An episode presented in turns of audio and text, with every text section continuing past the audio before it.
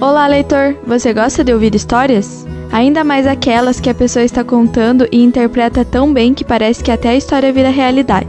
Quem faz isso pode ser chamado de contador de histórias. No dia 20 de março, comemoramos o dia dessa profissão tão importante para desenvolver a nossa imaginação.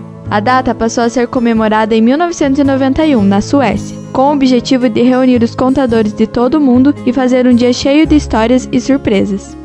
Não é de hoje que a prática de contar histórias existe, muito pelo contrário. Podemos dizer que a evolução da humanidade está diretamente ligada à arte de contar histórias. Todos nós narramos histórias. Há milênios usamos a nossa voz como forma de expressão e troca de informações. Essa característica tão presente na nossa vida não é o suficiente para trabalhar profissionalmente como contador de histórias.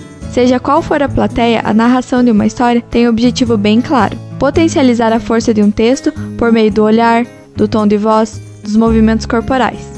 A proposta de um contador de história não é entregar uma história pronta. A ideia é fazer o público usar a própria imaginação.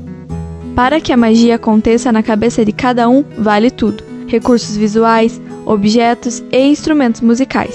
Porém, a didática do menos é mais funciona. Quanto menos informação na figura do contador, mais força terá sua narração. Você certamente já contou alguma história, mas já ouviu alguma história contada por um profissional? Que tal pesquisar? No YouTube você pode encontrar várias narrativas. Ah, e feliz dia do contador de histórias! Não esqueça de nos acompanhar nas nossas redes sociais, Facebook, Instagram, Twitter e YouTube. E ouça os nossos outros podcasts no Unifavest Play no Spotify. Até mais! Unifavest, seja quem você quiser.